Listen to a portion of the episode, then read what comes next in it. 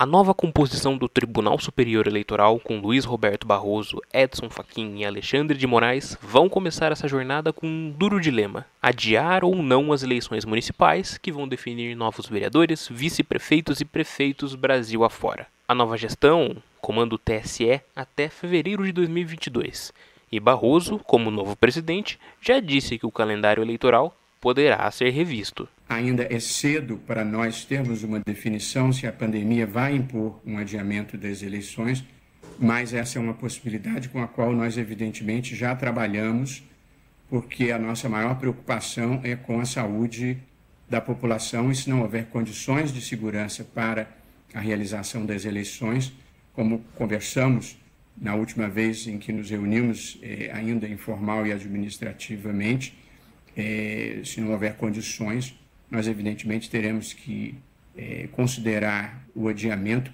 pelo prazo mínimo indispensável para que elas possam realizar-se é, com é, segurança. Por fim, evidentemente, qualquer alteração dependerá do Congresso Nacional, porque a data das eleições está prevista na Constituição. Mas o entrave é ainda maior, uma vez que a data para a realização das eleições está previsto na Constituição. E sua alteração teria que ser realizada através de uma proposta de emenda à Constituição, uma PEC. Como contrapartida, um grupo de senadores apresentou uma proposta para juntar as eleições municipais com as majoritárias que ocorrem em 2022, prorrogando os mandatos dos atuais prefeitos e vereadores por dois anos. Mas a Câmara já se demonstra contrária à medida. Em julho a gente ainda vai estar em algum momento ainda de, de com um número alto ainda é, de contaminados pelo vírus. Então eu não, eu acho que a decisão, a ideia do presidente do Congresso é uma ideia correta e acho que cabe ao parlamento continuar trabalhando né, e começar a discussão, como nós vamos fazer nos próximos dias, sobre a data da eleição. Né? É, o presidente Davi vai constituir um grupo, junto com a Câmara, para que nós possamos discutir a, a questão da data da eleição, se nós vamos mantê-la no mesmo dia ou se a decisão do parlamento vai ser modificá-la dentro do próprio mandato, uma outra data. Né? Então seria o adiamento da eleição sem prorrogação de mandato. Isso eu vi ontem na discussão com os líderes, que é uma posição quase de unanimidade. A maioria dos parlamentares entende que podemos ter o adiamento, mas não devemos ter a prorrogação de nenhum mandato. No Senado, o presidente do Congresso, Davi Alcolumbre, também se mostrou contrário e disse que a casa vai criar uma comissão ou um grupo de acompanhamento para avaliar a situação do adiamento das eleições. A gente vai constituir, na verdade, não sei se um grupo de trabalho, uma comissão especial, formada por deputados e senadores. Isso também foi levantado nessas conversas que a gente tratou sobre esse assunto, com a participação naturalmente do TSE é fundamental já que tem esse sentimento de construir uma alternativa e uma saída é, diante da pandemia que nós estamos vivendo. Então, foi uma conversa muito produtiva. A sensibilidade do ministro Barroso, que assume a Corte Eleitoral ah, do Brasil, o Tribunal Superior Eleitoral, também está sendo fundamental para a construção desse processo. O presidente Rodrigo Maia também ficou muito satisfeito, porque era o entendimento também dos deputados de a gente debater esse assunto, conversar um pouco, avançar, propor uma alteração legislativa e que possa ser feita por várias mãos. No quesito popular, a Confederação Nacional dos Transportes, a CNT, encomendou uma pesquisa de opinião para saber o que as pessoas pensam sobre o adiamento das eleições. E 62,5% delas avaliam como necessário o adiamento das eleições. Como a medida poderá ser realizada? O que prevê a Constituição, qual poderá ser a nova data para a realização das eleições, como ficam os ritos para os candidatos. Para sanar essas dúvidas, eu converso com o cientista político Gustavo Loureiro, mestre em ciência política pela Universidade Federal do Estado do Rio de Janeiro.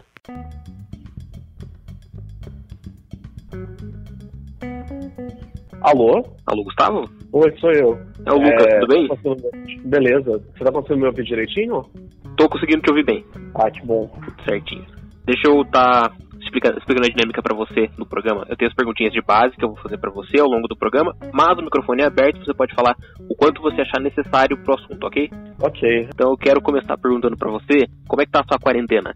É, essa é a pergunta de ouro, né? A gente tá, acho que, semelhante ao, ao que a maioria das pessoas que eu tenho conversado estão passando, né? A gente tem uma, uma certa angústia pelo futuro, porque não dá para saber muito bem quando a gente vai sair disso, como as coisas vão estar quando a gente sair dessa situação e como vai ser esse momento novo, né, pra gente. Porque ninguém sabe o que está reservado agora, como as coisas vão ser depois do coronavírus. E eu acho que é uma situação muito, é, muito angustiante, né? Perfeito. Então, para a gente entrar de cabeça no nosso assunto, eu queria saber de você: existe chance das eleições municipais serem adiadas? Olha, sendo direto, eu digo que sim, existe chance. É, apesar de ter certa resistência de políticos e autoridades em discutir esse tema, é definitivamente uma possibilidade. É, mas eu não me arriscaria em afirmar tipo, uma, possibil é, uma probabilidade disso acontecer é, em números exatos, porque eu acho que depende principalmente dos dados que vão ser mostrados nesse mês, porque vai ser chave. É, o que a gente tem visto agora, principalmente no Senado, é que eles vão estar tá olhando para o mês de junho como referência para a discussão, até porque não dá mais para postergar, né? Certo. E em momentos em que o país teve com a democracia tranquila, né? não esteve sob nenhum golpe, nem nada do gênero. As eleições já foram adiadas por algum motivo, ou principalmente por algum motivo de saúde? Olha, por motivo de saúde, não. É, é uma situação completamente inédita. As eleições no Brasil, desde a redemocratização, elas têm sido mantidas normalmente. É, a última suspensão, na realidade, que nós tivemos aqui foi em 1980, durante o processo de restauração democrática, ainda no governo Figueiredo, por causa da reestruturação do sistema político partidário. Né? A gente teve a anistia e logo em seguida a gente teve o retorno ao multipartidarismo. É nessa época que os dois partidos que existiam na época, o MDB, que era a oposição ao regime, e o Arena, que era o, o partido pró-ditadura, eles começam a se dividir. Principalmente o MDB, que nessa época ele é, gera o PDT do Brizola, o PT é, do Lula, e os generais e as lideranças da ditadura, eles veem uma necessidade de postergar por dois anos essa eleição, porque eles tinham medo do, da força que a oposição ia surgir nesse novo cenário. Foi a última vez que a gente tem um registro disso. Essas eleições foram adiadas por dois anos, mas nunca por motivo de saúde. E para o nosso ouvinte entender, o que seria necessário para adiar as eleições? Olha, seria necessário que se mantesse ou piorasse o quadro atual do coronavírus. É, de uma forma direta, seria necessário que os dados sobre contaminação e mortes permanecessem altos, porque a gente está vendo agora uma situação muito caótica. Eu acho que a previsão no início era que durasse muito menos tempo do que está durando. Ninguém deseja isso, mas é preciso assumir de forma realista que as projeções futuras são péssimas. É, a gente já ultrapassou meio milhão de casos, beirando 30 mil mortes, e os índices parecem que estão piorando cada vez mais. Isso é agravado por uma situação em que os poderes da República não têm consenso. A gente vive no momento em que o judiciário está sendo obrigado a intervir e frear o executivo, porque o executivo não quer, entre aspas, parar o, o Brasil, mas é necessário, principalmente em locais-chave, como a cidade de São Paulo, o estado de São Paulo em si, só que existe essa, essa talvez, preocupação com, com o que seria parar o país, né? mas é necessário. E quais são os protocolos? Ah, eu sei que o, que o adiamento das eleições ele, ele não pode ser adiado porque está na Constituição que, que prevê a data, né? Mas o que, o que são os protocolos na. Tem que fazer uma PEC? O que, que tem que ser feito? Em relação à data, seria, seria necessário fazer uma PEC, sim. Como você disse, a periodicidade das eleições ela está definida na Constituição. A única coisa que não seria necessário é, seria o cenário em que só se ampliariam as, o horário de votação. Nesse caso, não é necessário, é só aprovar uma lei é, simples, ordinária. Só que, em qualquer outro caso que a gente tem visto, vai ser necessário uma PEC, sim. Muito provavelmente isso já deve ser começado a discutir no início de julho, o que, que vai ser feito. E por enquanto a gente não tem muita projeção do que, que vai sair dessa discussão, mas existem muitos cenários possíveis agora. E do que você tem acompanhado das notícias sobre isso, é, qual que é o posicionamento dos parlamentares e do TSE a respeito disso? Até o momento, o campo está completamente dividido. Isso não é novidade, toda vez que a gente bota essa discussão em pauta de adiar eleições ou unificar as eleições em um ano só, existe uma divisão muito grande. Está incluso, assim, partidos estão divididos, em campos políticos estão divididos, porque é um tema muito polêmico. Por mais que não pareça, por mais que para a população geral isso não pareça ser um problema muito grande, entre é, as lideranças políticas isso é extremamente delicado. É, agora, até mesmo dentro do PSL, né, o partido que elegeu o presidente, é, não existe nenhum tipo de consenso.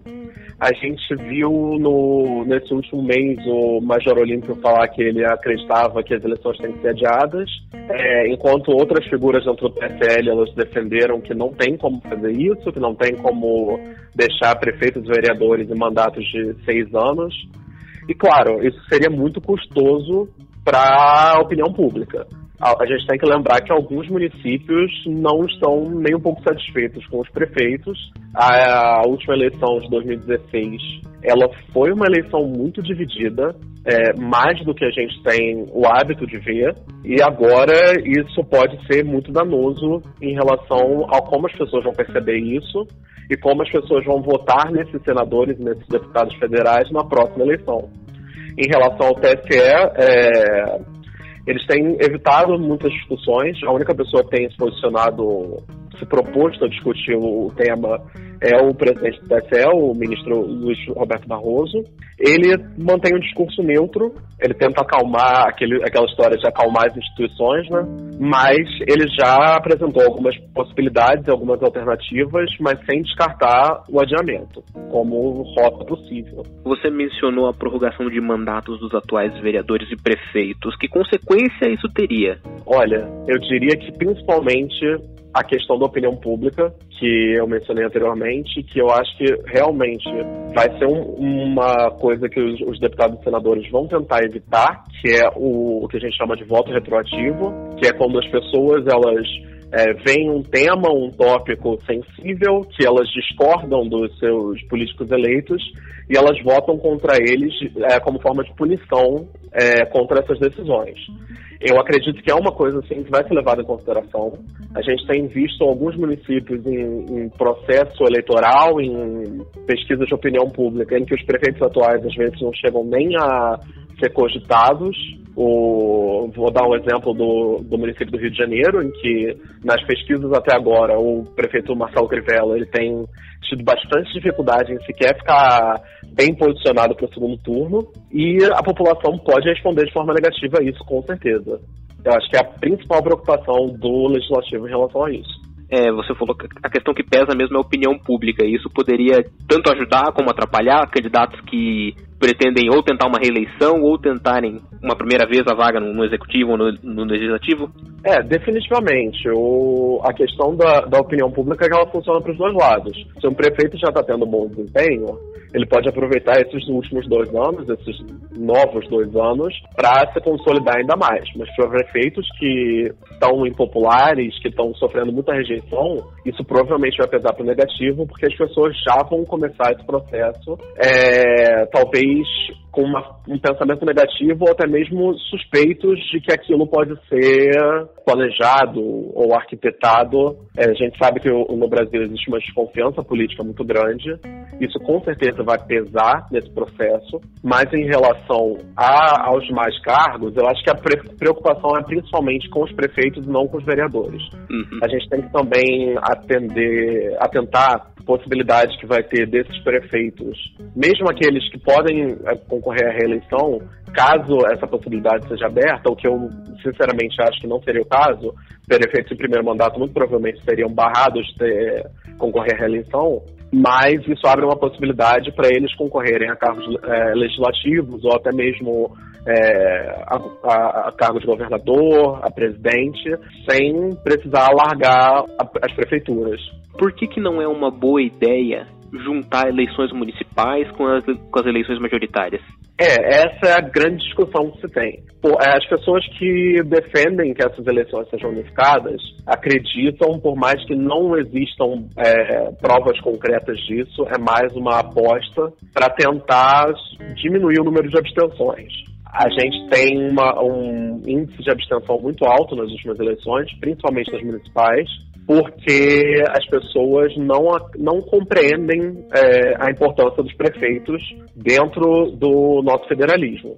Só que, em contraposição, as pessoas que são contra essa unificação acreditam que tirar a atenção das eleições municipais talvez piore a situação de cargos assim que já são vitais para o funcionamento do país, que a situação seja ainda pior que as pessoas votem sem maiores informações, porque a gente sabe que as eleições gerais, elas são muito bombardeadas de informação o tempo inteiro. São eleições de presidentes, governadores, deputados federais, deputados estaduais, senadores, que muitos, muitas vezes as pessoas no, na semana seguinte elas já não lembram em quem elas votaram para alguns cargos desses, e que isso agrave ainda mais a situação, dificulte ainda mais das pessoas terem informação. É uma situação muito complexa, é uma discussão que se tem, eu acho que que eu me lembre é, de experiências ter visto isso ser colocado em pauta fortemente durante o, o, governo Dilma, quando teve aquela discussão sobre reforma política, reforma eleitoral. Isso foi colocado na mesa. Algumas pessoas defenderam, inclusive, ao invés de mover a, a eleição pra, de prefeitos dois anos, é, é, adiantar as eleições de governadores ou adiar as eleições de governadores para botar junto dos prefeitos. É sempre esse quadro de várias opiniões diferentes e nunca se chega a um consenso, porque é um tópico delicado. Uma das propostas que tem sido muito falada é de adiar o primeiro turno para o dia 15 de novembro e um possível segundo turno para o início de dezembro. Pensando nesse cenário, existe tempo hábil para diplomar os novos eleitos, fazer governos de transição, apurar votos todos certinhos até o dia 1 de janeiro, que seria a posse? Olha, tudo depende, depende de como o TSE vai se organizar para realizar essas atividades. O número de municípios que eles possuem no segundo turno não é tão elevado. É, a gente tem 5.570 municípios brasileiros, mas somente aproximadamente 90 municípios é, possuem segundo turno nas eleições municipais. A legislação eleitoral define que somente municípios com mais de 200 mil habitantes têm segundo turno. É, os demais são, são resolvidos já no primeiro, independente de se o primeiro colocado atinge uma maioria dos votos ou não. Só que a gente tem uma situação muito delicada. O TSE teria que apurar muitos municípios, mais de 5 mil, num período entre os turnos, seria a única forma de fazer isso ser viável, e os demais municípios que têm segundo turnos durante esse período de dezembro, possivelmente no início de dezembro, até o dia 1 de janeiro. Não é nem um pouco ideal. A gente sabe que, em muitos casos, os prefeitos são impedidos de assumir o, os mandatos por alguma, alguma complicação legal, alguma, algum problema nesse processo eleitoral e isso acaba complicando a, as definições. Eu acho que não teria nenhum tempo viável para fazer um governo de transição. Um mês não, não serve, não dá. E isso vai ser uma coisa que vai ficar sacrificada sim. Só que é uma decisão que vai ser tomada independente, eu acho que independente de considerar isso, porque o momento é grave e ninguém sabe muito bem como contornar isso de forma ideal. Analisando ainda esse cenário, é, caso mude mesmo a data, como ficam esses protocolos básicos de registro de candidatura, da campanha? É só jogar tudo dois meses mais para frente, tá tudo certo ou não? É, tudo vai depender de por quanto tempo as eleições vão ser adiadas. Se a gente estiver falando de dois meses, um mês, provavelmente registros de candidatura eles vão ser mantidos e os protocolos de campanha eles só vão ser postergados, né? O período de propaganda gratuita, esses, essas questões mais pontuais. É, novamente, não é o ideal, mas é o provável é, refazer esses processos ia ser muito caro, ia ser muito custoso, pro, principalmente para o TSE. É um trabalho que eles não vão querer assumir e, honestamente, não teria muito sentido, porque a, as mudanças no, no quadro político em um, dois meses não vão ser suficientes para justificar novos registros. Agora, no caso do adiamento para 2022, é, o que ainda parece ser improvável, mas não impossível, com certeza seria necessário recomeçar o processo do zero, principalmente porque pode haver interesse dos candidatos que antes queriam ser prefeitos e vereadores em tentar se eleger para posições mais altas no universo político. Com essa, trabalhando com essa possibilidade, as autoridades eleitorais elas podem determinar mais um dia a mais de votação, por exemplo, o primeiro turno ocorrer em dias alternados, ocorrer num primeiro domingo depois ocorrer num outro domingo, para evitar aglomerações, esse tipo de coisa? Olha, nada impede isso. Seria necessário, muito provavelmente, aprovar uma PEC para isso. Já foi colocado na mesa pelo ministro Barroso. Ele já falou que essa é uma das soluções possíveis.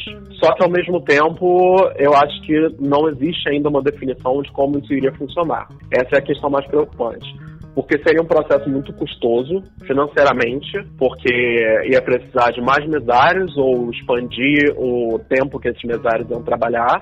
Isso ia gastar uma, um dinheiro considerável, porque essas pessoas elas recebem auxílio alimentação é, e algum, algumas outras questões de segurança que iam ser necessárias para nesse processo.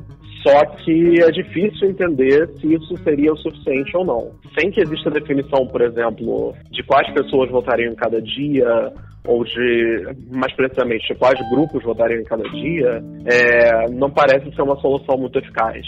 E como você acha que a pandemia ela vai impactar nos pleitos? Você acha que os candidatos vão pensar mais numa formulação de um plano de governo voltado para a saúde, de repente? Não? Acho que vai, impactar bastante na questão econômica? Olha, eu acredito que vai ser, com certeza, um fator muito forte.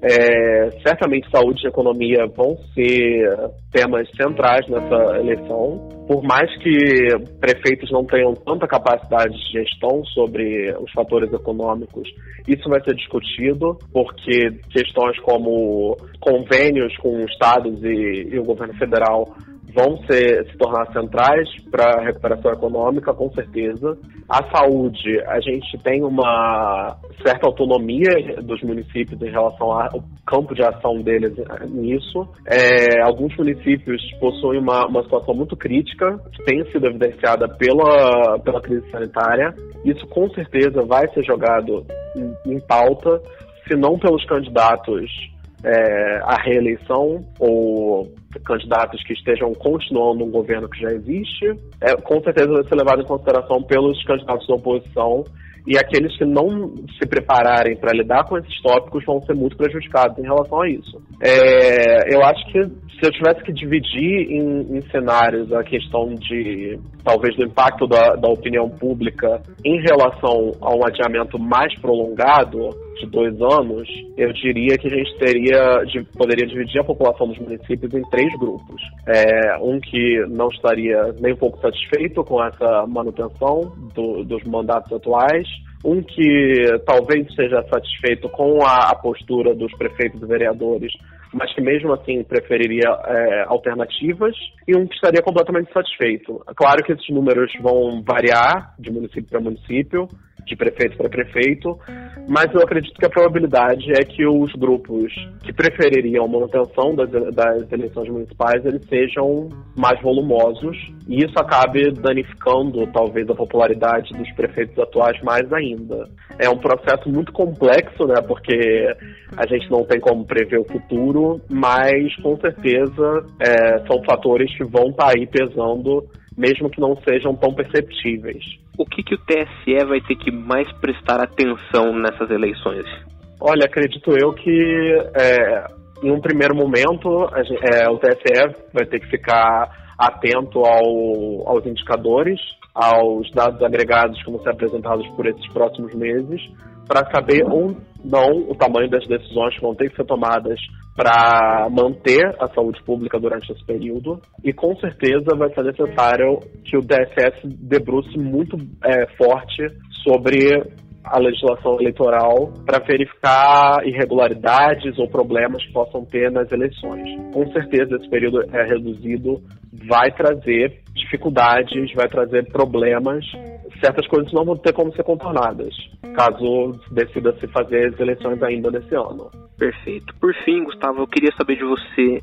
Você acha que o mundo ele nunca mais vai ser o mesmo depois dessa pandemia? Olha, eu não acho que ele vai ser o mesmo, não. É, eu acho que as coisas vão mudar muito em relação à nossa malha social, é, justamente para tentar prever crises sanitárias semelhantes no escopo que essa tomou agora, tanto no nosso meio de trabalho, no nosso meio de estudo, quanto em relação à convivência social. Eu acho que mesmo que a gente tenha uma vacina para o Covid agora, é, isso vai deixar um trauma na nossa sociedade muito grande. Eu acho que vai ser um pouco difícil de, de se recuperar da quantidade de mortes e quantidade de casos que tiveram agora.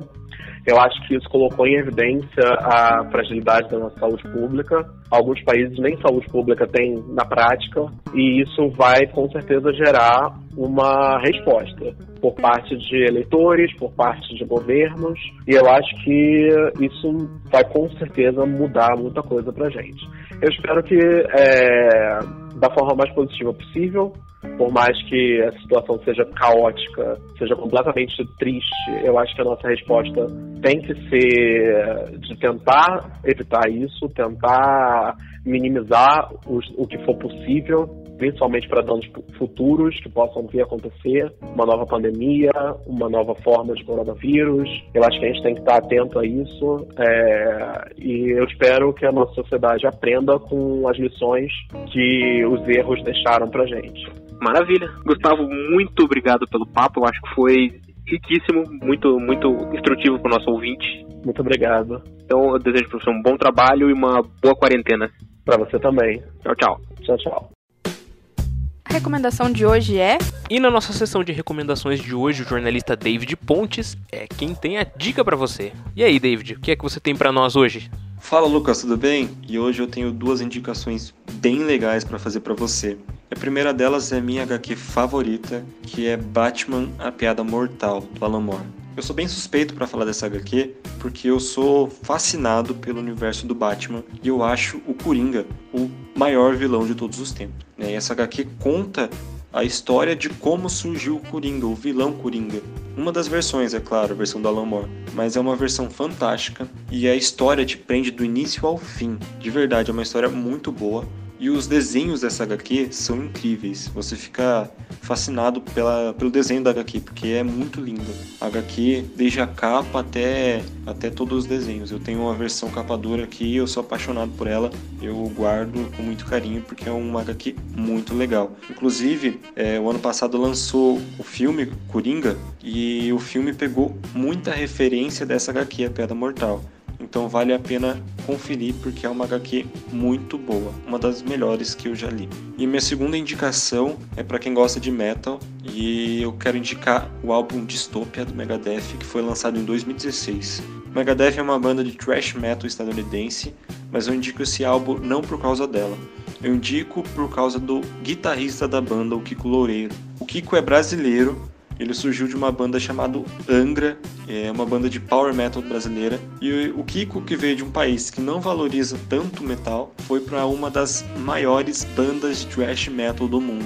Então é, é uma coisa que vale a pena conferir porque o álbum ficou muito legal. É, é uma mistura de Megadeth com um toque do Kiko Loureiro. Então vale super a pena conferir, porque as GIFs estão bem pesadas, as letras bem agressivas e ficou um som muito bom. Então vale super a pena dar uma conferida. Banda Megadeth, álbum Dystopia do ano de 2016. Vale super a pena dar uma conferida. Então essas foram minhas duas indicações: Batman a Piada Mortal e Megadeth Dystopia de 2016. Então confiram lá que vai valer super a pena. O podcast Opinião Pública fica por aqui. Foram usados neste programa áudios da Band, do Tribunal Superior Eleitoral e da TV Senado. Eu agradeço imensamente a sua audiência, ouvinte, e peço que você nos siga nas redes sociais no arroba Casa de Vó Podcast. Qualquer rede social que você procurar, a gente vai estar com esse usuário. E também nos siga nos aplicativos de podcast, Spotify, Google Podcasts, Apple Podcasts, Castbox, Pocket Casts, o seu aplicativo favorito para você não perder nenhum episódio deste podcast e de nenhum outro programa que essa ilustre produtora produz. É isso, eu fico por aqui e volto o quanto antes, que eu espero que esse o quanto antes seja amanhã. E valeu, falou, até mais, tchau, fui!